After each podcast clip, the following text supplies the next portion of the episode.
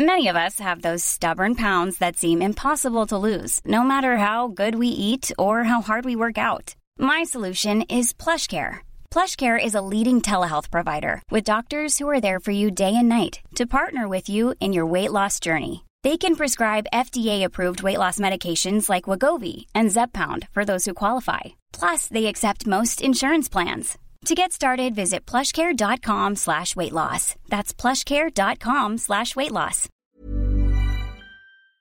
On vit un moment de l'histoire très important, peut-être le plus grand défi de l'histoire de l'humanité, mais en même temps, on a un pouvoir immense d'action.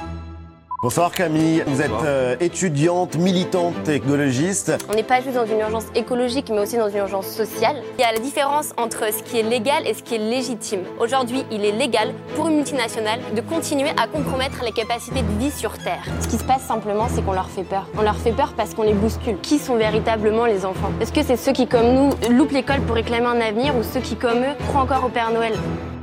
Comment ça va Camille? Très bien et toi? Je suis trop content qu'on fasse cette interview parce qu'en fait ça faisait très longtemps qu'on devait la caler. C'est vrai, on a réussi. Et là ça y est, on y est. Je suis très content de cette, euh, j'allais dire cette table, mais je suis trop habitué maintenant de ce face à face. ce siège. ce siège. Ce siège, siège. Exact, je suis très content de ces sièges déjà, ils sont très bien. Ils sont super contents. non, je suis très content qu'on ait réussi à se capter parce que ça fait très longtemps qu'on me réclame cette, euh, cette thématique. Et moi, ça fait très longtemps que je voulais en parler. Et à chaque fois, je me dis comment on parle d'environnement? Souvent, ça fait peur aux gens. Mm. Il y a plein de gens aussi qui se disent Ah, moi, j'y comprends rien, donc c'est pas trop pour moi, un peu comme la politique et tout. Et donc là, je me suis dit On va revenir aux basiques.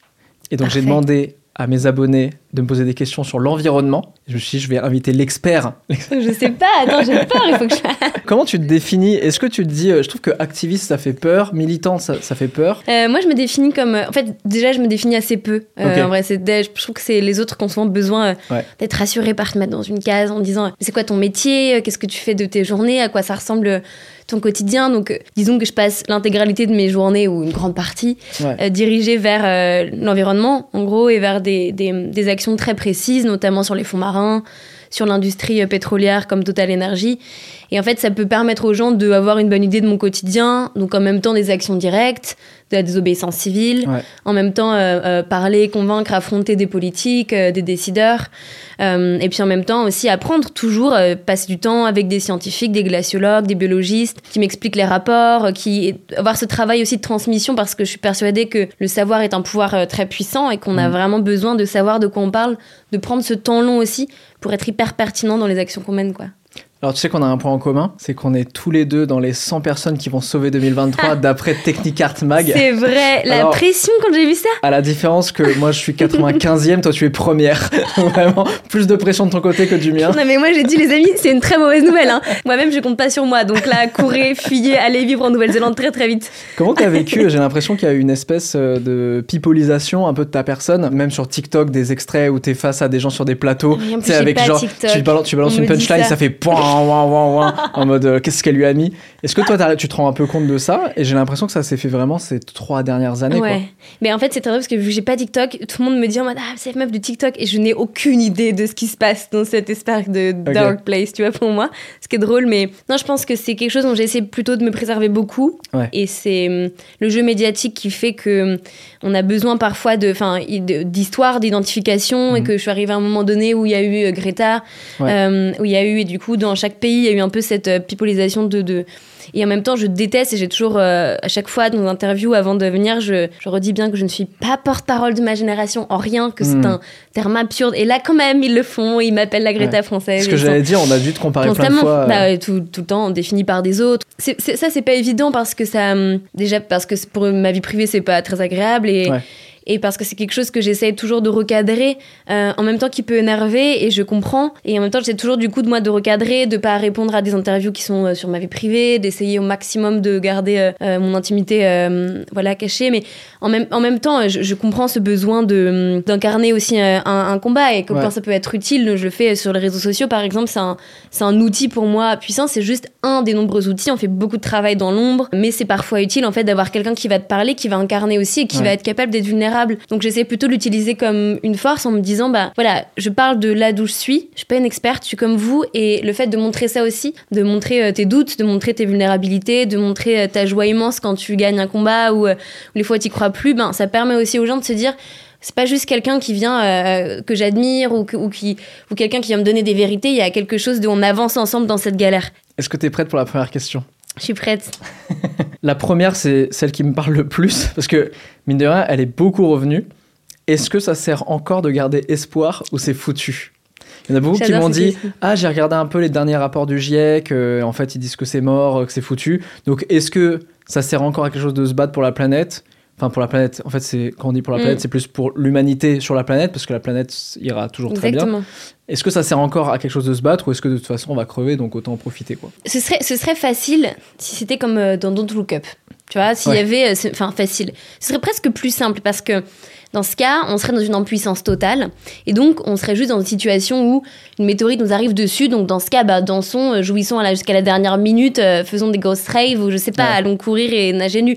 Il y aurait ces trucs de, euh, de mm. vivons très intensément les, les, dernières heures avant la fin de l'humanité. Ouais, parce que dans Don't Look Up, du coup, c'est sur Netflix et en gros, ils annoncent, on spoil pas, hein, je crois que c'est vraiment le brief du début. C'est le début, ça va. En gros, ils disent dans, dans six, mois? Non, ou trois semaines. Bon, en gros, c'est archi court. Dans pas longtemps, il y a une météorite qui arrive, on peut pas l'éviter. Voilà, faut le regarder parce que c'est quand même assez drôle comme allégorie. Mais d'ailleurs, justement, c'est pas une belle allégorie de ce que je veux dire de, du climat. Donc, on pourrait, on pourrait imaginer ça comme ça. Ce qui est assez drôle, cocasse, c'est qu'il y a une dépêche AFP qui est sortie en disant il reste trois ans, trois ans pour, euh, en gros, euh, agir et sinon c'est un peu foutu. Et donc, c'est pour ça qu'on a eu plein d'articles qui sont sortis après, euh, après le, rapport du GIEC en disant il reste trois ans et après c'est mort. Et en fait, c'est le journaliste de l'AFP qui a mal compris le, le, résumé du rapport du GIEC parce que c'est pas du tout ça. En fait, rien n'est immuable. C'est-à-dire que certes, il y a une urgence qui est totale parce que bah, il est jamais trop tard pour que ce soit, ce soit pire et que chaque demi dixième de degré cache derrière lui euh, des vies, que ce hmm. soit au Pakistan dans les inondations, que ce soit dans les feux près de chez nous, que ce soit les espèces qui disparaissent. Bien sûr, ça c'est important. Mais aussi, ce qu'il faut vraiment comprendre, c'est que euh, on, arrive à des seuils. En fait, il y a, si tu veux, ce qu'on appelle les limites planétaires. Et donc, il faut imaginer un peu comme si on avançait euh, dans un vide comme ça. Donc, chaque génération euh, émet un peu plus, se rapproche mm. du vide. Et nous, on est vraiment la génération où là, on peut juste faire un pas de plus, mais en fait, c'est le pas de plus qui nous fait vraiment tomber dans l'abîme. Donc, là où c'est vrai, c'est que l'urgence, elle est réelle parce que si on, dépasse ces seuils, en fait, c'est des phénomènes de euh, d'emballement climatique, ce qu'on appelle. En gros, les modèles peuvent plus trop prévoir et ça part un peu en vrille. Donc, il y a ça. Maintenant, ce qui est certain, c'est qu'on a un pouvoir d'action. Et c'est vraiment là-dessus qu'il faut se concentrer, c'est-à-dire se dire c'est urgent, c'est vrai, on vit un moment de l'histoire très important, peut-être le plus grand défi de l'histoire de l'humanité, mais en même temps, on a un pouvoir immense d'action. Tu vois, le trou dans la couche de jaune, mm. il y a eu euh, le protocole de Kyoto, il y a eu des, des, décideurs qui se sont mis autour de la table, qui ont dit ok, on va interdire ces gaz qui nous mettent directement en danger. Et là, il y a euh, quelques semaines, des études qui sont sorties en disant euh, bah, le trou est en train vraiment de se résorber. Donc, une action concrète, politique, qui a interdit, banni un gaz extrêmement toxique, des gaz de CHF qui euh, mettent un trou dans la couche de zone, on y arrive en fait. La Terre a une capacité de régénération qui est très très forte. Si vous avez un jardin et que vous voyez que vous mmh. mettez plus d'herbicides euh, dedans, bah en fait dès, l'été prochain, vous voyez que la Terre commence à avoir des, des, des vers de terre, qu'elle reprend vie. Que... Donc en fait, on, il est possible de ralentir ce phénomène-là.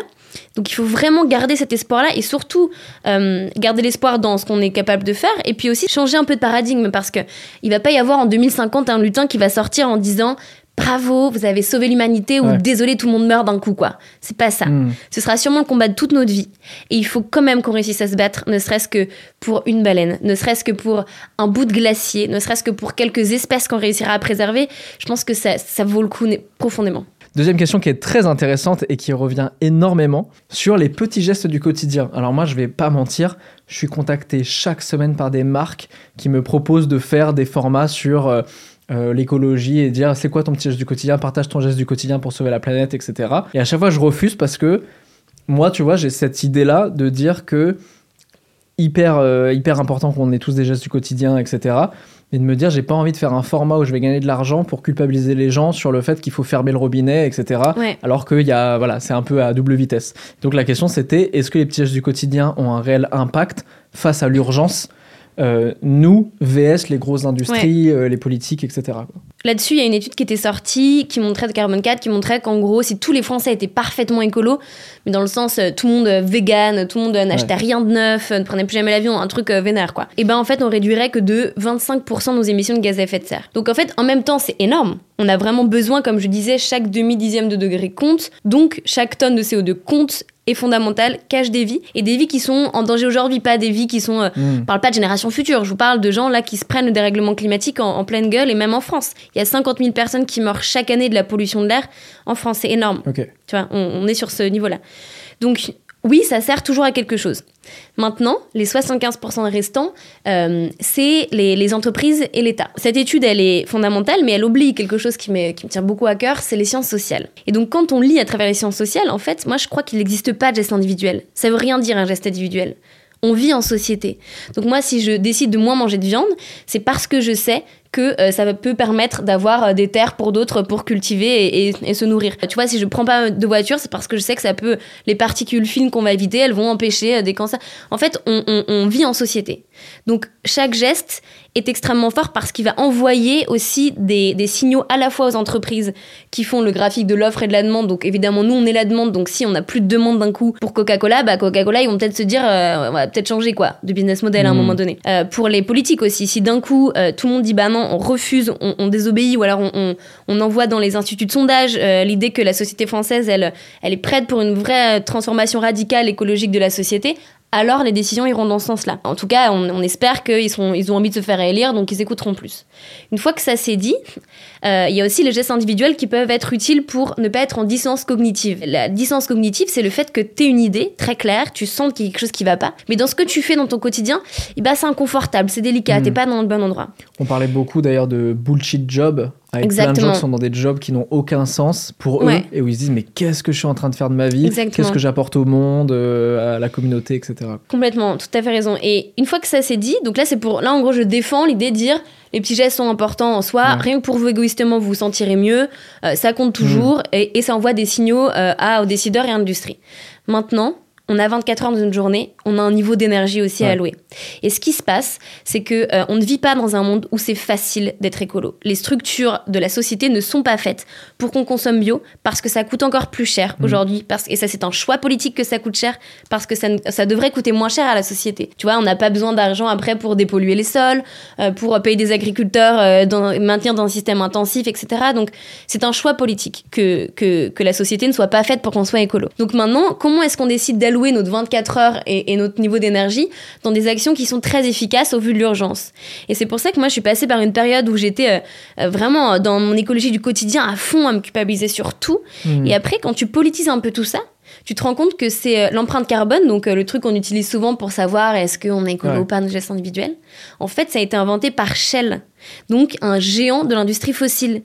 Et pourquoi? Parce que ça permettait en fait de dépolitiser l'action. Moi, quand j'étais dans ma période à être vegan, zéro déchet et tout, en fait, tu te retrouves à passer tout ton temps à chercher dans la société les endroits où tu peux aller faire tes courses et machin et du coup tu t'as plus d'énergie tu deviens irritable complètement pour les autres parce que tu t'en veux à ceux qui font pas autant que toi. Et donc du coup tu vas pas avoir de temps pour aller euh, en manif pour aller rejoindre des collectifs écolos tu vas tu vas moins le faire en tout cas. Donc je trouve que ce qui est intéressant, c'est de se dire comment est-ce qu'on repolitise notre action. Ok, on fait notre mieux, c'est vrai, mais comment est-ce qu'on fait en sorte que tout le monde puisse manger bio? Comment est-ce qu'on fait en sorte que tout le monde puisse rénover thermiquement euh, ses bâtiments? Comment est-ce que je fais en sorte qu'on développe massivement les transports en commun, euh, même dans les, dans les zones rurales? Et ça, je trouve que c'est encore une action qui qui est au-dessus et qui euh, fait encore beaucoup plus de bien parce que être ensemble, être dans un collectif, être avec des gens qui vont euh, se tirer vers le haut, c'est là où l'action se joue quoi. Mm. Donc oui, les gestes individuels sont utiles. Si vous avez des privilèges assez pour le faire, si vous pouvez vous permettre de les faire, faites-le, vraiment c'est important. Mais surtout, surtout le, premier et le plus important des gestes individuels, c'est peut-être celui de choisir l'action collective. Tu vois? mm. Ça m'angoisse que tu dis sur le sur de carbone. tu sais, je vois un marionnettiste de. tu sais, c'est le même truc que où je vois en manif les CRS qui se tapent contre les manifestants. Et en fait, je peux pas m'empêcher de voir juste le peuple qui se tape dessus et des gens au-dessus qui sont en mode génial, on va pouvoir faire passer ce qu'on veut pendant ce temps-là. Et tu sais, de, de, montrer le problème ailleurs. Mais tu vois, je savais pas du tout euh, sur ce truc d'empreinte carbone. Ça, c'est bien aussi de déculpabiliser un peu les gens là-dessus mm. aussi. Parce que je sais qu'il y a beaucoup de gens qui se mettent une pression. Et la question de l'éco-anxiété, ce terme d'ailleurs qui est assez nouveau, euh, de ce truc de se dire, euh, de penser à ça tout le temps et de se dire, ah non, mais ça, je fais pas bien, ça, je fais pas bien, c'est une question qui est beaucoup revenue. Il y a beaucoup de gens aujourd'hui et beaucoup des jeunes générations qui vivent avec cette angoisse absolue que le moindre truc qu'ils vont faire euh, et qui se culpabilisent eux-mêmes s'ils ont mangé de la viande, s'ils ont, ils ont pris la voiture une fois, etc., de se dire, je suis en train de détruire la planète constamment. Ouais. Je pense qu'il faut hum, il faut toujours faire le choix du courage et de la lucidité. Tu vois, comme dans Matrix, je pense que c'est toujours le bon choix que celui de savoir ce qui se passe, de pas mentir aux enfants. Moi, j'ai été élevée comme ça où on m'a jamais menti, quoi. Et donc, euh, des fois, c'est dur. Mais tu sais que non, on a, on a ah pris super tôt. Non, on, peut trouver que ça manque de magie. Et en réalité, je trouve que ce qui est très beau, c'est qu'on a trouvé de la magie ailleurs et dans le réel.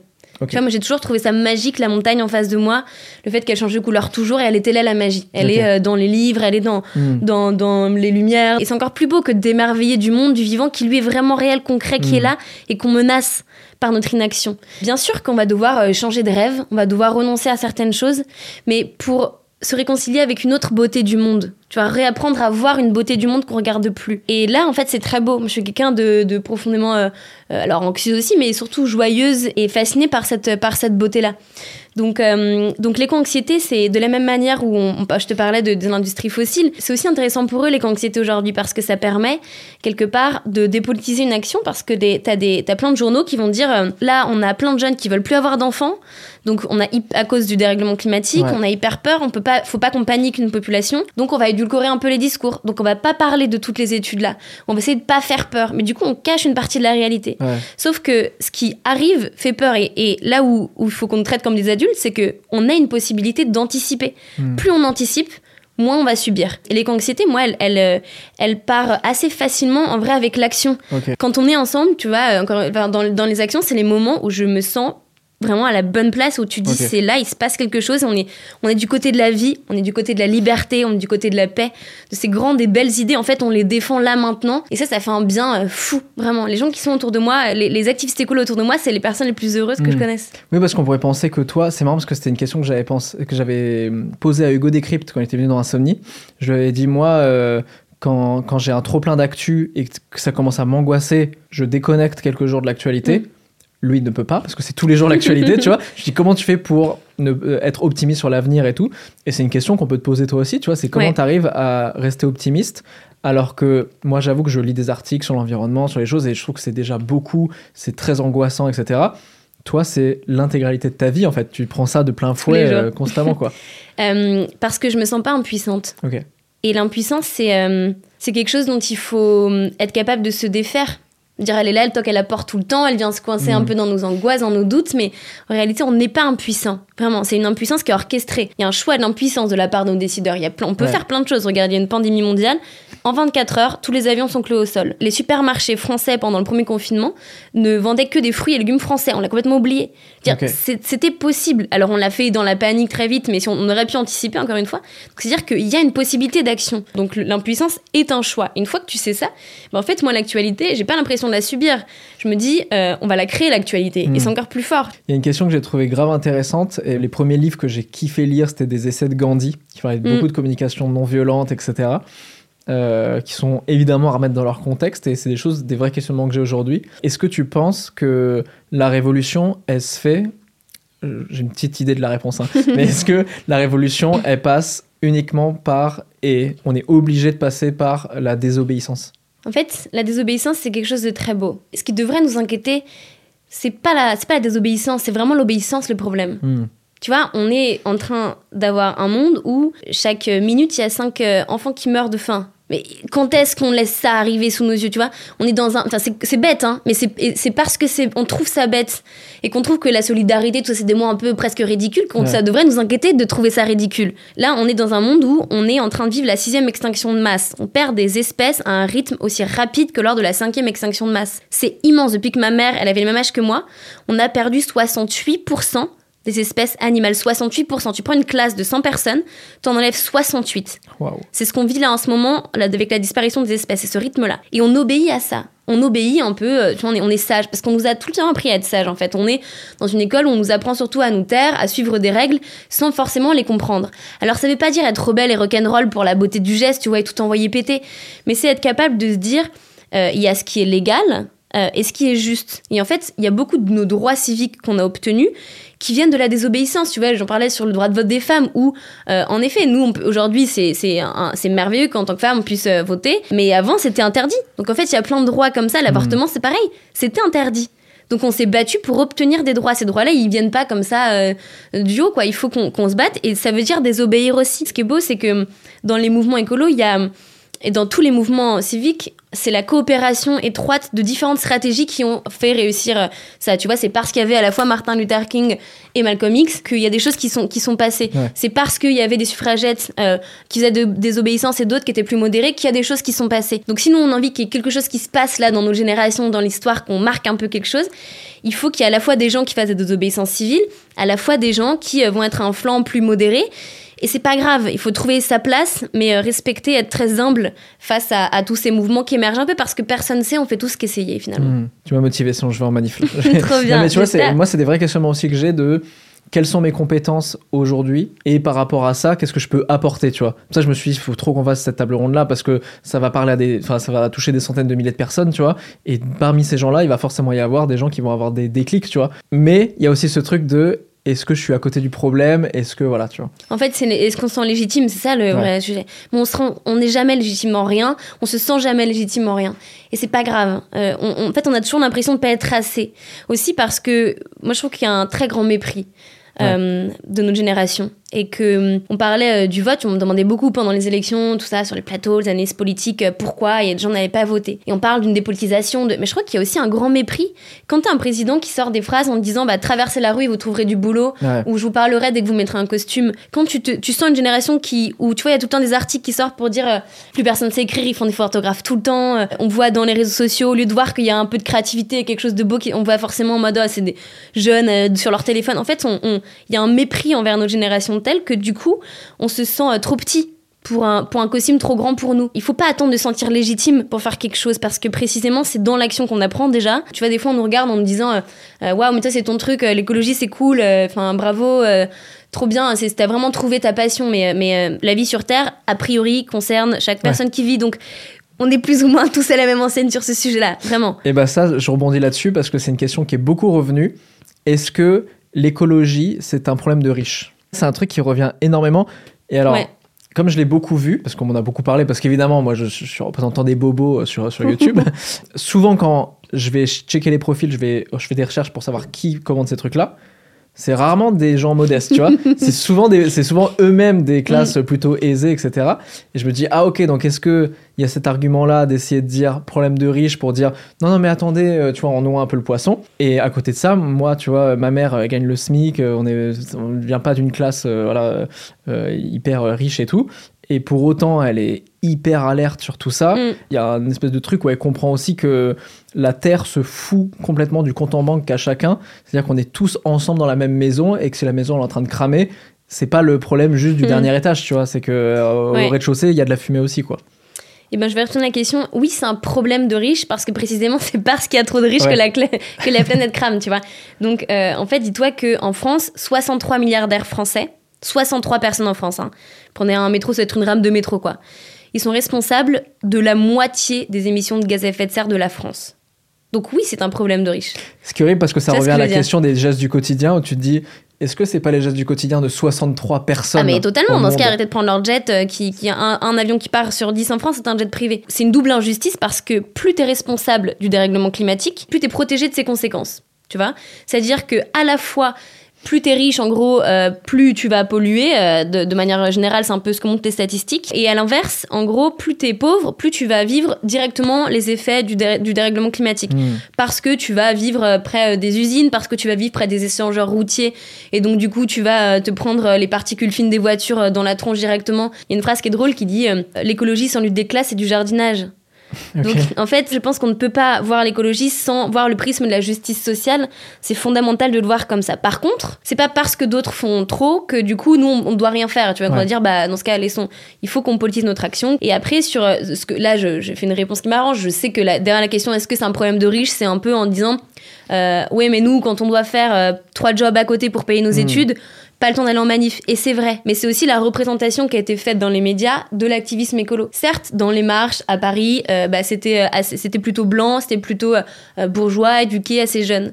Mais en fait, les sociologues ont regardé tous les mouvements écolos. T'as beaucoup de retraités qui ont un peu plus de temps, qui vont aller faire les réunions publiques sur le territoire pour lutter contre un entrepôt Amazon. Donc en fait, c'est beaucoup plus large que ça en termes déjà de génération et aussi de dans l'écologie populaire. Tu vois, il y a un endroit qui s'appelle Vert Dragon, qui, qui, est génial, qui est à Bagnolet et qui fait l'écologie populaire aussi. T'as le front de mer où c'est euh, euh, Fatima Wassak qui est une femme incroyable qui juste euh, il y avait sa fille qui mangeait un truc nul à la, cantine qui a commencé à dire bon en fait on va faire le front des mères donc on va des mères qui vivent en banlieue se mettre ensemble pour que nos, nos gosses bouffent bien en fait. Et ils ont réussi à obtenir d'avoir des repas bio tout ça. Enfin tu vois ça peut être aussi extrêmement concret. Donc non ce n'est pas c'est un problème créé par les riches mais on ne doit pas laisser hmm. seulement les riches s'en occuper ça c'est vrai. Est-ce que le tri des déchets sert à quelque chose? Ça, c'est drôle parce que c'est un argument que j'entends souvent, ce truc de euh, dans quelle poubelle et dire ça va au même endroit au final. Ouais, il y a des gros problèmes de, de, de, de filières de recyclage en France. 9% des plastiques sont vraiment recyclés. Et surtout, avec le recyclage, en fait, le problème, c'est que ça nous donne l'idée que parce que c'est recyclé, alors c'est bon. Mais on a toujours besoin de, même quelque chose qui est dit de recycler, on a toujours besoin de nouvelles matières pour le recréer aussi. C'est jamais 100% recyclé. Et en plus de ça, il faut de l'énergie pour le reproduire. Donc, ce qui est intéressant derrière cette question, c'est surtout de se dire comment est-ce qu'on consomme moins, on produit moins. On va à la base. C'est surtout ça. C'est aller chercher une vraie sobriété, c'est là d'abord qu'est la, question, qu'est la réponse. Après, euh, si, c'est toujours mieux de trier que de ne que de pas le faire, mais, euh, mais concentrer surtout votre, de, votre, euh, votre énergie sur la réduction. Quoi. Ouais. Alors, ça, c'est beaucoup revenu. Qu'est-ce que je fais au quotidien qui est le plus polluant? Moi, j'avais fait donc mon empreinte carbone. Quand j'ai dit, je suis pas fan de la des gens qui l'ont inventé, mais c'est un, un, bon moyen de savoir où on se situe. Moi, c'est là où j'ai compris pour l'avion. Dans notre sociologie, c'est le pire truc. Un aller-retour, tu vois, Paris, euh, Paris-New York, c'est 2,5 tonnes de CO2. Paris-Bali, c'est 5 euh, tonnes. En gros, le GIEC disait que pour rester sous la barre d'1,5 degré, donc les fameux accords de Paris dont on parle tout le temps et tout, il faudrait que chaque Français et Française émette en moyenne 1,7 2 tonnes de CO2 par an. Donc, tu as 2 tonnes de CO2 et tu as tes 2 tonnes et demie juste pour aller à New York. Donc, en fait, ça ne rentre pas dans les calculs. Un trajet d'avion, tu as déjà tout, niqué. C'est foutu. Donc, après, je pose ça là, vous en faites ce que vous voulez. Une fois que tu as cette info, tu, tu fais toi-même ton trade-off en hmm. disant est-ce que, euh, est-ce que là, c'est vraiment le voyage de ma vie? Enfin, voilà, ça, ça appartient à chacun. Après, c'est juste, je veux donner les chiffres et puis après, on sait. Donc moi, je me suis pris ça en pleine tronche. Je me suis dit, ok, bah maintenant, comment je vais faire mes choix différemment? Il y a l'avion, manger euh, de la viande et du poisson. On parle souvent et beaucoup. On imagine d'être végétarien, c'est arrêter juste de manger de la viande. Mais en fait, on est en train de vider les océans à un rythme hallucinant et ça me fait presque encore plus peur parce qu'on on se rend pas compte qu'en fait on, là on parle quand même en 2050 plus de plastique que de poissons dans les océans ça, devrait nous alerter, quoi. 2050. C'est pas une image, c'est vraiment. Non, non, non. Là, on, est, on est dans cette trajectoire-là. Peut-être même plus tôt, d'ailleurs.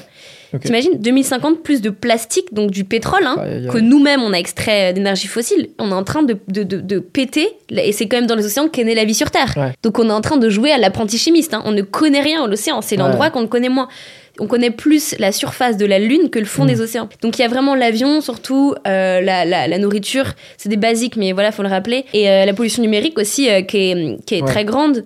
Qui en plus qui est pas palpable, on s'en rend s'en rend pas compte. Si Internet était un pays, c'est le quatrième plus pollueur. Euh, y a des, on imagine que c'est des données comme ça qui volent, mais les centres euh, de data pour les refroidir, c'est énorme, c'est des méga machines. Donc là, comment est-ce qu'on peut faire? Ben, euh, il faut essayer de réduire notre impact. Le, le, je crois que c'est plus de la moitié de ce qu'on regarde de la bande passante. Peut-être que tu sais toi ça, c'est du porno. Ah oui. Peut-être que tu sais. oui. que tu sais. Absolument. J'ai cette information. c'est énorme. En vrai, ça représente beaucoup. Donc peut-être regarder moins de porno, regarder que ton porno, ce serait un très beau geste pour l'écologie. Tu vois, on peut, on peut faire ça déjà c'est cool. En vrai, peut-être que changer le rapport à la sexualité euh, des plus jeunes serait un très beau geste pour l'écologie in fine. Enfin, après, il faut, faut, faut se battre aussi avec les, les outils de notre monde. Tu vois, oui, je suis écologiste, j'ai un iPhone, mais en même temps, je vis dans la société et j'utilise ces outils euh, extrêmement puissants pour euh, participer à cette bataille de récits. Parce que de l'autre côté, on a des gens de la publicité qui, à coût de milliards d'euros par an, nous font croire qu'on a juste des besoins, des désirs et que c'est comme ça. Hmm. Et en fait, il faut que nous aussi, on arrive à, à, rentrer dans cette bataille de récits, tu vois, et à montrer que, bah non, on peut, ça peut être stylé d'être autrement, que la mode peut être ailleurs, que euh, ce à quoi on a envie de ressembler, bah, c'est peut-être pas ces valeurs-là, que la réussite, en fait, c'est pas ça, c'est pas surconsommer. Euh, donc il faut qu'on utilise aussi ces armes-là. Est-ce qu'un jour l'air des villes ne sera plus respirable? Alors, j'ai pas de, de, prophétie, mais tout ce qu'il faut savoir, c'est que dans les projections que vous allez voir, donc dans tous les rapports où on dit euh, il va se passer ça, il va se passer ça, on peut se dire bah c'est des projections donc on sait jamais vraiment. Un truc intéressant, c'est de voir deux choses, deux, deux, idées déjà. C'est que hum, les scientifiques sont extrêmement précautionneux. C'est-à-dire que quand on a la tête d'un scientifique, c'est toujours moins quand ils ont juste une intuition, ils vont, ils vont pas la mettre. Ils vont, et donc tout ce, que, ce qui est dit là, toutes les projections sont vraiment la version basse du truc. Qu'est-ce que j'allais Donc ça veut dire que potentiellement, ah ben, tout ce qui est annoncé, ça va être pire. Et c'est le cas, parce que déjà là maintenant, les études en fait montrent que ce qu'on avait prévu, ça arrive plutôt. Là, tu vois, les températures de cet, enfin, de cet hiver, là, ce qui se passe un peu en termes de météo, c'est plutôt ce qu'on avait prévu pour 2030. En fait, ça arrive plutôt que ce qu'on imaginait. Le rapport de GIEC, chaque année, est réactualise en mode attendez c'est on, remonte la barre. Et quand on regarde les études qui étaient prospectives il y a quelques années et maintenant on se retourne dans le passé et on regarde les études d'avant pareil elles étaient euh, en dessous de ce qu'on vit Juste pour dire ça. Donc, quand on dit, quand si vous allez voir des, des, des, des sorties ou des articles qui vont dire euh, ça pourrait être irrespirable et tout, dites-vous qu'il y a quand même de bonnes chances que ça se passe. Voilà. Ça peut se passer 7 ans plus tôt que ce qui est annoncé. Donc, il y a, y a l'air irrespirable dans les villes et il y a aussi un phénomène que je trouve fascinant c'est que ça recouvre les glaciers d'une suie. Tu vois, moi, je suis allée euh, en, en, Islande ou même dans les glaciers, ceux qui voient, on les voit un peu noirs, comme si c'était sale. En fait, c'est les particules fines, parfois de nos voitures, qui vont dans l'air, qui se mettent, qui, qui, se posent comme ça un voile noir sur les glaciers. Et en fait, on peut dire, bon, bah, c'est des glaciers, c'est loin de nous, euh, bon, so what? Sauf que c'est, euh, tu vois, quand l'hiver, enfin l'été, pardon, t'as des voitures qui sont noires et qui fait beaucoup plus chaud que quand ta voiture est blanche. Parce que le noir et les couleurs sombres absorbent la chaleur et, le blanc le, les renvoie. Mm. Donc les, glaciers sont hyper importants parce qu'ils renvoient une partie de la chaleur. Sauf que la vue qu'ils deviennent noirs avec les particules fines, en fait, ils participent beaucoup plus à absorber de la chaleur. Donc ça fait partie des boucles de rétroaction. Euh. Ils fondent plus vite et ils se réchauffent et du coup ils participent aussi à, capter de la chaleur alors qu'avant c'était justement quelque chose, ce qu'on appelle l'effet d'albédo. Pour te dire que c'est assez euh, fascinant de voir quand tu commences à rentrer un peu dans ce sujet de climat, quelque chose qui a l'air euh, juste, voilà, particules fines, voiture, respiration, ville, en fait, ça a un impact partout, partout et tout est hyper lié. Je trouve c'est très compliqué en plus ce, truc. Euh, j'ai l'impression qu'il y a un truc assez humain. On voyait ça en communication aussi dans les journaux. On se rendait compte que ça intéressait beaucoup plus euh, un fait divers qui était arrivé à 5 km de chez toi que un truc gigantesque qui est arrivé euh, sur un autre continent. Et je trouve que tu vois, le Covid déjà nous l'a bien démontré que tout ce qui peut se passer sur Terre nous impacte. Et c'est vrai sur mm. les guerres, c'est vrai sur euh, bah, tu vois, un virus, c'est vrai sur euh, euh, n'importe quel fait tu vois, qui peut se passer. sur, on parle de la fonte des glaces par hyper loin. Et en fait, tout est tellement lié sur cette planète que je trouve ça fou qu'on ait encore du mal. Et pourtant, ça commence à arriver chez nous. C'est-à-dire qu'on commence, on commence vraiment à avoir des trucs où on se dit, bon, là, c'est jamais arrivé, c'est un peu bizarre. Et malgré tout, j'ai l'impression qu'il faut.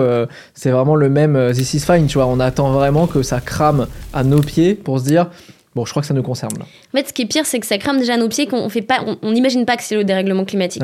En fait, euh, on rentre dans ce qu'on appelle euh, Serge Morand, donc c'est euh, quelqu'un qui travaille beaucoup justement sur les pandémies. Il dit qu'on rentre dans le siècle des pandémies. Donc le Covid, c'est un zoonose, donc c'est des maladies transmissibles de l'animal sauvage à l'homme. Et ça, c'est favorisé amplement par le dérèglement climatique. Pourquoi? Parce que du coup, on, va euh, déboiser euh, des forêts, des, zones qui nous, euh, qui nous séparaient un peu de ces animaux sauvages. Donc l'homme va être en contact beaucoup plus facilement avec ces animaux-là et donc attraper leurs maladies. L'élevage intensif, tu vois, toutes les grippes aviaires, ce genre de choses. Quand t'as un élevage où c'est tous les mêmes poulets de batterie, bah t'en as un qui l'a, tout le monde là, et puis mondialisation, paf, deux jours après, c'est dans tout le monde entier. Donc en fait, ça favorise, on favorise euh, euh, ce genre, par exemple, de pandémie. Donc rien que tu vois, Covid, lié aussi à ça. De la même manière, on, on se rend pas compte, mais euh, on est déjà pollué dans nos chairs. Chaque semaine, on avale la quantité d'une carte bleue de plastique. ça, ça m'angoisse. Ça, je jure. Et ils ont retrouvé du plastique, du microplastique dans le placenta et dans le lait maternel des femmes. On est en train, en fait, on est au début des études de ce qui se passe. C'est ça qu'il faut qu'on se dise, c'est que on est en train de voir à quel point c'est vraiment dans nos corps, dans nos chairs, partout. Et on imagine que c'est un truc qui va se passer dans les générations futures, qui se passe forcément loin de chez nous, que ça, que c'est que en gros des incendies, des feux, et, et qui va faire plus chaud c'est bien plus complexe que ça, c'est bien plus insidieux que ça. Euh, ça peut nous faire flipper, mais c'est surtout plutôt se dire, ok, donc on a un pouvoir d'action sur ce qui se passe. On se dit rarement on a un pouvoir d'action sur un cancer. On va dire quoi On va faire des dons pour financer de la recherche, ok. Mais il faut aussi regarder sur les causes en fait. Et sur ces causes-là, le fait de dérégler le climat, de, de défoncer la biodiversité, rend un environnement inhabitable.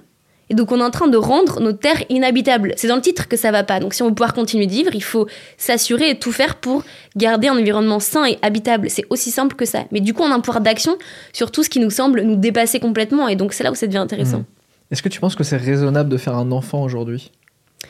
J'adore cette question. C'est une question qui est beaucoup revenue. J'imagine. Moi, tu sais, moi j'ai vraiment ce truc de me dire, bon, ok, c'est le truc le plus polluant qu'on peut faire, c'est un enfant. Parce que c'est ce qui va polluer. Et en même temps, on peut potentiellement faire un enfant qui va être éduqué. On peut faire des Greta Thunberg. Ouais, exactement, tu vois.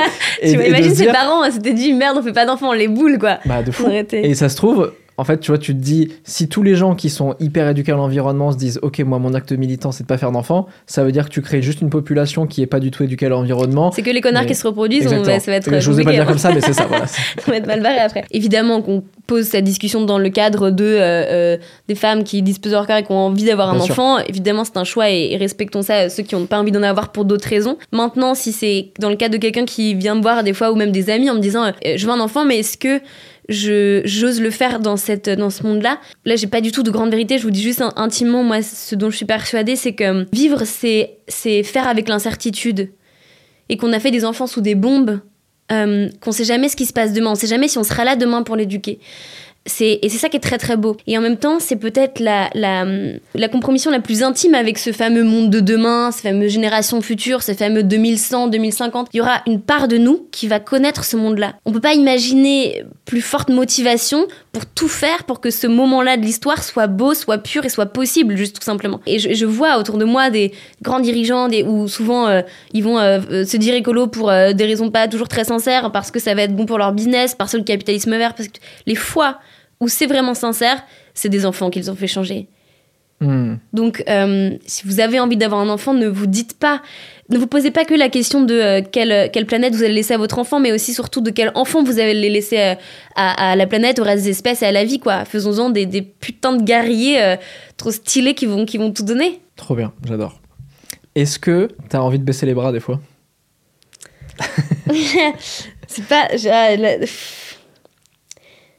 Parce que des fois, on s'appelle mm. et t'es au bout du rouleau. Je me dis, mais elle va faire un burn-out si t'en as pas déjà fait, je sais pas. Je me dis, mais elle va faire un burn-out et, et, genre, elle, fait le taf que 100 personnes devraient faire, tu vois, à elle seule. Non, mais non, en fait, ce qui me donne beaucoup d'énergie, c'est les gens donc, euh, euh, je suis jamais seule personne. Tout, tout ce que. Si un jour vous croyez des gens qui vous disent qu'ils réussissent à faire des choses seuls, c'est des, des mm. fins menteurs dont il faut se méfier. Donc, euh, non, c'est d'être. moi, je me sens entourée de personnes incroyables où j'ai vraiment l'impression de, qu'on est, qu'on est une putain d'équipe, quoi. Et que dès qu'on a des victoires, c'est autant les personnes qui, avec qui on a passé un an, toutes, nos, toutes nos journées sur travailler sur les fonds marins, que le type qui a, qui a juste cliqué, qui a tagué une fois le ministre et qui nous a répondu après, tu vois. C'est mm. juste ce petit geste du plus un qui a rendu tout ça possible. Donc ça, ça me donne beaucoup euh, de, force et du coup, ça me donne toujours envie de, de, me battre et de continuer pour le beau. En fait, moi, je me bats pour le beau et pour l'amour, donc c'est toujours guidé vers, vers ces choses-là qui me donnent beaucoup d'énergie. Après, il y, a des il y a du doute tout le temps. Il y a des fois où je sens un poids euh, très grand aussi qui pose sur moi, où, euh, où là, on a réussi à faire changer 12 pays sur les fonds marins. Donc mm. à la fois, c'est incroyable, des articles, tu vois, aux États-Unis qui sont en mode la France, machin. Et en même temps, dans, si on n'a pas les quatre pays manquants, bah, il y a des bateaux qui partent, on a, on a tout ce qu'on a fait, ça servait à rien. Des fois, je me dis, je m'embarque dans un truc très grand, trop grand pour moi. souvent un échec court terme à 95% du bah, temps. En fait, ce qui est dur, c'est que tu dis, tu, tu, tu, mobilises plein de gens qui vont croire en toi, qui vont prendre de leur temps, qui vont euh, te faire confiance. Et je me dis, putain, je, on peut pas, on peut pas rater là. On allait trop loin. Tu vois, comme quand tu, te mets face à un truc, tu te dis, là maintenant, on est obligé de sauter, on est obligé d'y arriver parce que sinon, c'est chaud, quoi. J'ai peur de décourager tous ces gens que tu as réussi à amener jusqu'ici et, et tu dis, waouh. Donc, c'est un peu ça où des fois, je me dis, je me rends, je, je, des fois j'ai l'impression d'avoir un pouvoir que je ne maîtrise pas trop. Après, ce qui est dur, c'est de pas se perdre dans le combat et de, et il y a beaucoup de gens qui font des burn-out militants, bien sûr. Et donc ça, ce qui est dangereux, c'est la pureté militante, c'est l'idée mm. de, de, toujours vouloir être pur, de, de, vouloir être parfait, de vouloir être à la hauteur. Et ça, je l'ai pas du tout. Je pense qu'on fait ce qu'on peut avec euh, ce qu'on a, ce qu'on est, et, euh, et, et, faire le deuil assez vite de sauver le monde. Et l'idée de se dire plutôt que de de se laisser traverser par le monde, tu vois, et d'oser être, euh, d'être sincère, d'être vulnérable, de rater, de douter, d'être empathique, et de, de réaliser aussi qu'on ne peut rien faire seul et que personne n'est remplaçable. Voilà, la seule fois où j'étais vraiment, euh, je n'ai pas fait diagnostiquer, je sais pas si j'ai fait un burn-out, mais je passais vraiment euh, plus de trois semaines dans mon lit à rien faire d'autre. Je Je peux même pas lire, quoi. Ça, c'était c'était deux jours avant la COP, où je devais aller à la COP. J'étais dans une machine qui t'écrasait et, et j'étais, j'ai fait un plateau avec un climato-sceptique qui m'avait, mais euh, je suis sortie en larmes du plateau, ce qui m'arrivait jamais. C'était horrible. Je, me, je me sentais dans un truc où je me dis, mais qui a, enfin, qui a raison? Il se mettait même à me douter dans ma chair de, que j'étais au bon endroit, quoi. Hmm. Ça, ça te broie. Il y a ces moments-là où c'est dur aussi. Et où. Euh, et où du coup tu as envie de te dire mais euh, on n'y arrivera pas. Et après tu te rends compte que tu que es juste un petit moment de l'histoire, que tu prends le chantier de nos, de, de, nos aînés et puis on laisse un chantier un peu plus abouti aux générations d'après. On est juste un tout petit moment et quand tu prends ça avec plus d'humilité, alors je dirais que hum, tu tiens plus longtemps aussi. C'est un marathon. Donc il faut prendre euh, soin de vous. C'est vraiment un marathon. On a besoin de tout le monde. Donc il faut qu'on soit une équipe. Vraiment qu'on soit une équipe et qu'on y aille euh, solidement. Tu vois, qu'on construise un truc solide. Même s'il y a une urgence folle, même si c'est toujours ce, truc de, dans l'air de tension qui gronde. Il faut quand même qu'on ait des bases bien solides. Quoi. Ouais, parce qu'il y a une émotion qui te tue, euh, qui, qui est contraire à l'endurance, c'est la colère. Et en même temps, tout factuellement, tu vois, tout est fait pour être en colère. On le voit dans, des, dans, tu vois, beaucoup de militantes euh, euh, féministes, pareil, qui parlent de pureté militante et qui en fait font des burn-out parce qu'elles mm. sont en colère surtout, colère légitime, et où en fait, derrière, c'est comment tu arrives à calmer cette colère à des moments pour en faire des choses euh, sur la durée, tu vois, et de pas arriver à te griller complètement sur le court terme. Et l'environnement, c'est pareil. Tu as mille raisons d'être en colère tous les jours. Il faut savoir aussi ce qui nous ressource. C'est bête, mais moi, je sais que je vais marcher 24 heures, je vais, je vais faire un bivouac je pars avec mon sac à dos. Là, c'est c'est vraiment instantané. Le truc est le plus efficace de tout. Y a la méditation, les machins, les trucs. Non, moi, c'est très simple. Je me casse avec un sac à dos quand je suis au bout de ma vie à chaque fois. Et mon corps est incroyable parce que vraiment, je le remercie trop parce que je vois qu'il y a des moments où je suis mais dans un état. Et ça se voit sur les photos avec des cernes comme ça où je n'ai pas dormi depuis. Je me dis, mais comment il tient? Comment il tient? À partir du moment où c'est l'amour qui guide ton action, c'est la beauté qui guide ton action, où t'es pas juste contre quelque chose. Alors, j'ai bien sûr, j'ai de la révolte, j'ai de la colère contre ces personnes qui. Euh, qui laissent le monde se déliter et qui prennent un cynique plaisir. Je suis très en colère contre eux. Mais en même temps, j'ai l'impression qu'on est un peu au-dessus parce qu'on est, on est, on est, on est, tu vois, cette force tranquille qui est mue par ce qui est juste. Hmm. Et ça, ça, ça donne une assise qui est super puissante. Et c'est pour ça qu'on souvent les gens me disent mais c'est fou comment tu restes calme dans le plateau télé. Parce qu'en fait on est du bon côté de l'histoire. Donc il y aura des tribunaux qui jugeront ces gens, qui jugeront ces gens pétroliers, qui jugeront ces décideurs qui n'ont absolument rien fait, comme on a jugé pour les crimes de guerre, comme on a jugé pour l'industrie du tabac. J'espère et je crois qu'on y arrivera à un moment donné où ces gens-là seront jugés, finiront derrière des barreaux. Et donc il faut juste qu'on soit assez patient et qu'on provoque l'histoire pour que ça arrive le plus vite possible. Une vraie question, mais alors là, elle est philosophique. Mais elle est revenue plusieurs fois. Et si finalement, on méritait pas ce qui nous arrive et qu'on ah laissait pas la nature faire. Parce qu'on est un peu le virus de la Terre. Alors ça, je, je, je ça, je, ça me je comprends pas en fait cette enfin je veux dire, je la comprends, j'entends et tout, c'est hyper intéressant bien sûr. Mais euh, dans mon fond intérieur, je ne comprends pas. C'est-à-dire que c'est nous les humains. Enfin, je veux dire, c'est très bizarre de dire, c'est comme euh, les gens sont bêtes. Tu vois, les gens qui disent que de toute manière, euh, c'est un qu'on donne droit de vote parce que tout le monde est bête, qu'on va. Enfin, hmm. ils s'incluent où dedans Les gens, ils sont. C'est quel niveau de détestation de soi-même pour arriver à cette conclusion? C'est-à-dire que les personnes qui te disent, on mérite ce qui nous arrive, ils pensent vraiment qu'ils doivent mourir. C'est quand même un niveau d'auto-détestation très puissante. Donc c'est se dire comment est-ce qu'on a réussi à déprimer les gens, à les faire sentir des moins que rien, au point qui pensent que leur potentiel fin est quelque chose de souhaitable. C'est très grave et ça dit hmm. beaucoup en fait. Ça dit beaucoup parce que du coup on a l'impression que c'est un mal qui plane comme ça, comme c'était les humains qui auraient un truc. Non, non, non, il y a des gens qui ont pris des décisions qui nous ont amenés là où on est ils sont pas si nombreux que ça. Il y a vraiment des gens qui ont décidé de, pour faire du profit, l'industrie fossile, c'est pas, ils ont pas juste répondu à une demande pour qu'on aille pouvoir avec nos voitures aller travailler. Ils savaient depuis les années 70 Total Energy. Ils avaient les meilleurs euh, climatologues qui pouvaient se payer pour savoir si leur business model allait marcher ou pas. Donc ils savaient que extraire d'énergie fossile du sol allait nous amener à ce niveau-là. Ils ont décidé de payer des lobbyistes pour fabriquer du doute. Ils ont décidé de payer des fausses études, de cacher la vérité aux gens pour continuer à vendre, pour continuer leur business model. Donc non, pas tous les humains méritent de disparaître. Certains peut-être, pas tous les humains méritent de disparaître. Et puis on a fait des choses tellement belles. On a inventé le piano, la poésie, on a construit des pyramides, on a, on a, on est allé sur la lune, on est capable de on a, on a inventé la danse. Enfin, hmm. je, moi, je, vois partout autour de moi, je trouve qu'on a fait des choses merveilleuses. Enfin, c'est les personnes qui disent ça sont jamais tombées amoureuses, n'ont jamais euh, pleuré devant, euh, je sais pas, devant une œuvre d'art ou devant la montagne ou devant.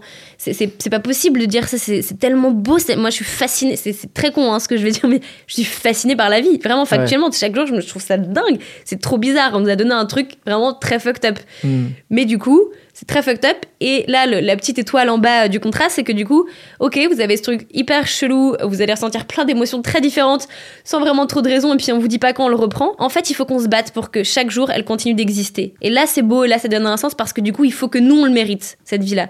C'est plutôt comme ça C'est pas qu'on mérite que le dérèglement climatique nous arrive sur la tronche, mais plutôt on mérite de continuer à se battre pour la vie. Moi, je vois à mon échelle quand j'ai lancé Entre Mecs. J'en avais jamais parlé de ça, mais peut-être que j'en parlerai un jour. Euh, il y a des, gens un peu du milieu qui ont essayé de me faire taire parce que je marchais un peu sur leur plate-bande ou que ça n'arrangeait pas certaines personnes, euh, etc. Toi, on est clairement dans un game où il y a des enjeux financiers qui sont bien supérieurs à ça, à la masculinité juste. Oh, écoute, il y a beaucoup de bien que la masculinité, c'est des vieux mecs de 50 ans hein, qui C'est vrai, t'as raison, as raison. Mais en tout cas, là, c'est des enjeux financiers derrière. Mm. Est-ce que toi, on a essayé de te faire taire ou pas? Parce que t'es, euh, quand même un, plus qu'un petit caillou dans la chaussure de certaines personnes. J'espère, je serais très heureuse un gros caillou. Ensemble, grâce aux gens qui nous aident, on devient un gros caillou. Ouais. Il y a deux niveaux, c'est-à-dire que moi je me dis toujours, ok, je, je redescends par rapport à mes euh, amis, tu vois, qui se battent en Ouganda.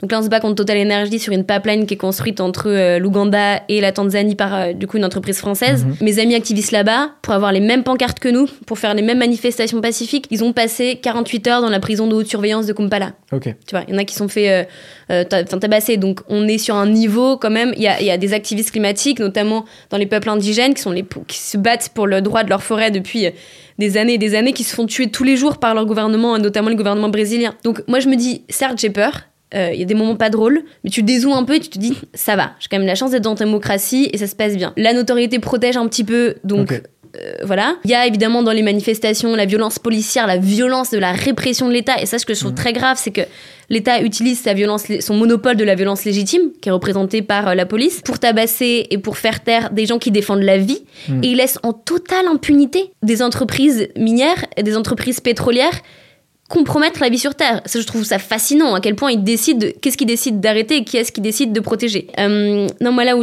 bah, tu vois, j'ai un mec qui m'a écrit, il m'a dit, je suis euh, garde du corps euh, dans mon job d'été, quoi. Et, j'étais à Montreux, et en fait, il y avait un séminaire de Total, et ils nous ont donné euh, à toute la sécurité ta photo en A4 en disant un peu aux wanted personne, si vous la voyez, vous prévenez les supérieurs et tout. J'étais là, oh mon dieu, qu'est-ce que je. J'ai un peu des moments. Du... Ouais, j'étais là, tu dis, putain, bon. Ok. Non, mais t'imagines, enfin, comme si t'étais des... terroriste, tu vois. C'est ça qui est fou. En plus, je suis pas, je suis pas extrêmement menaçante. Tu vois, on voit quand même que je fais pas très très peur. J'ai ma depuis la paillette, donc ça, va. J'ai quelqu'un, du coup, qui gère aussi euh, la cybersécurité, où j'ai fait attention. Euh, Sur tes réseaux, par exemple. J'ai une poche, là, je elle est là-haut dans le studio, mais j'ai une, poche dans laquelle je mets mon téléphone aussi, ou qui ah coupe de toutes les ondes pour pas être écouté quand on parle des actions. Ok. Euh, on fait attention, quand même. J'ai quelqu'un qui a. Ouais, je vais pas vous dire qui, mais il y a des hackers, en fait, éthiques, qui surveillent, du coup, qui nous aident sur la surveillance. Euh, pour pas qu'on soit écouté, pour euh, qu'on soit bien baqué. J'ai un avocat aussi qui me dit où aller dans les actions où je vais pas, dans les actions où je vais. T'as pas des gens qui ont genre retrouvé ton adresse, qui t'ont mis des coups de pression J'ai déjà eu des, moi, j'ai des menaces de mort, mais euh, ça, j'ai envie de dire classique shit euh, quand t'es sur les réseaux, ça m'arrive. J'ai eu deux personnes euh, bizarres qui sont qui sont mis à, qui sont venues à me mettre euh, partout, à me suivre partout, à trouver tous les moyens, à venir en présentiel dans tous les événements que je faisais qui sont publics. J'annonce une conférence, j'annonce un truc. Donc là maintenant, tu vois, je donne toujours le nom avant que j'arrive pour que ce qui s'y voit cette personne, que la sécurité. bon, c'est des petits trucs comme ça, mais c'est pas c'est pas, très fun, ça fait partie du jeu. mais en même temps, quand je dézoome, je me dis, il y en a pour qui c'est bien, bien pire, donc c'est triste. Mais ça fait partie de, c'est partie de ça, quoi. Ouais. Vois. Dernière question plus positive. Je pense qu'il y a plein de gens là qui ont eu un déclic. Dites-nous en commentaire d'ailleurs si vous avez eu des déclics. Si vous faites des choses aussi, mettez des liens. Je sais qu'il y a plein d'assauts hyper intéressants. Grave, grave, grave, Moi, je, découvre plein de choses. Qu'est-ce que chacun de nous peut faire aujourd'hui? Dans quoi on peut s'engager? Qu'est-ce qu'on peut faire à notre échelle pour aider, euh, je veux dire aider la planète? Mais oui, mm. c'est ça. Quoi. Les meilleures réponses, c'est de, de redonner un peu de dignité à l'espèce humaine. Mm. Je pense qu'il faut juste qu'on redonne un peu de dignité à, l'humanité. Et ça commence très concrètement par rejoindre des actions collectives autour de chez vous. Il y a deux, choses, c'est d'obéir euh, à quelque chose qui est injuste. Donc la désobéissance civile, c'est très souvent non violent. Euh, ça peut être juste, ça peut être très beau, on est formé, on n'arrive pas comme ça. Euh, donc n'hésitez pas à rejoindre ces mouvements-là c'est de coopérer. C'est les deux routes. Donc, euh, c'est tous les étudiants qu'on voit qui bifurquent, qui décident d'incarner ce fameux monde de demain en allant s'installer dans des fermes, en remettant les mains dans mmh. la terre, en créant de nouvelles manières de faire société. Donc, c'est vraiment deux routes très intéressantes. Et concrètement, c'est regarder autour de chez vous ce qui se passe. Il y a plein d'assauts, il y a plein de gens qui se sentent seuls et en fait, ils se sentent seuls ensemble. Donc, euh, retrouvez-vous, appelez-vous, euh, regardez les assauts autour de chez vous qui se battent, ne serait-ce que pour préserver un petit bout de terre dans l'entrepôt Amazon qui va être construit, de, de, de se battre pour que dans la cantine il y ait, ce soit les agriculteurs locaux qui travaillent. Il y a plein de choses qui se passent sur les territoires. Et si tout le monde, on est capable de soulever, de penser un peu plus grand que soi-même, de dépasser un peu la flamme du canapé et de se dire, OK, je vais commencer à faire quelque chose de concret, là, sur mon territoire, ici, ça peut être énorme et ça peut aller très très vite. Trop bien. Bah, merci beaucoup. Merci je suis trop content, trop content que tu sois venu, qu'on ait, que ce moment existe. Bah, et, moi aussi. Euh, et voilà, on essaie. Euh, en colibri chacun d'apporter notre pierre à l'édifice. Et j'espère que je te réaccueille sur la chaîne et on refait des points là-dessus. Quand tu veux, avec plaisir. Trop bien. Merci beaucoup. À bientôt. Even when we're on a budget, we still deserve nice things. Quince is a place to scoop up stunning high-end goods for 50 to 80% less than similar brands. They have buttery soft cashmere sweaters starting at $50, luxurious Italian leather bags, and so much more. Plus, Quince only works with factories that use safe, ethical, and responsible manufacturing. Get the high-end goods you'll love without the high price tag with Quince. Go to quince.com/style for free shipping and 365-day returns.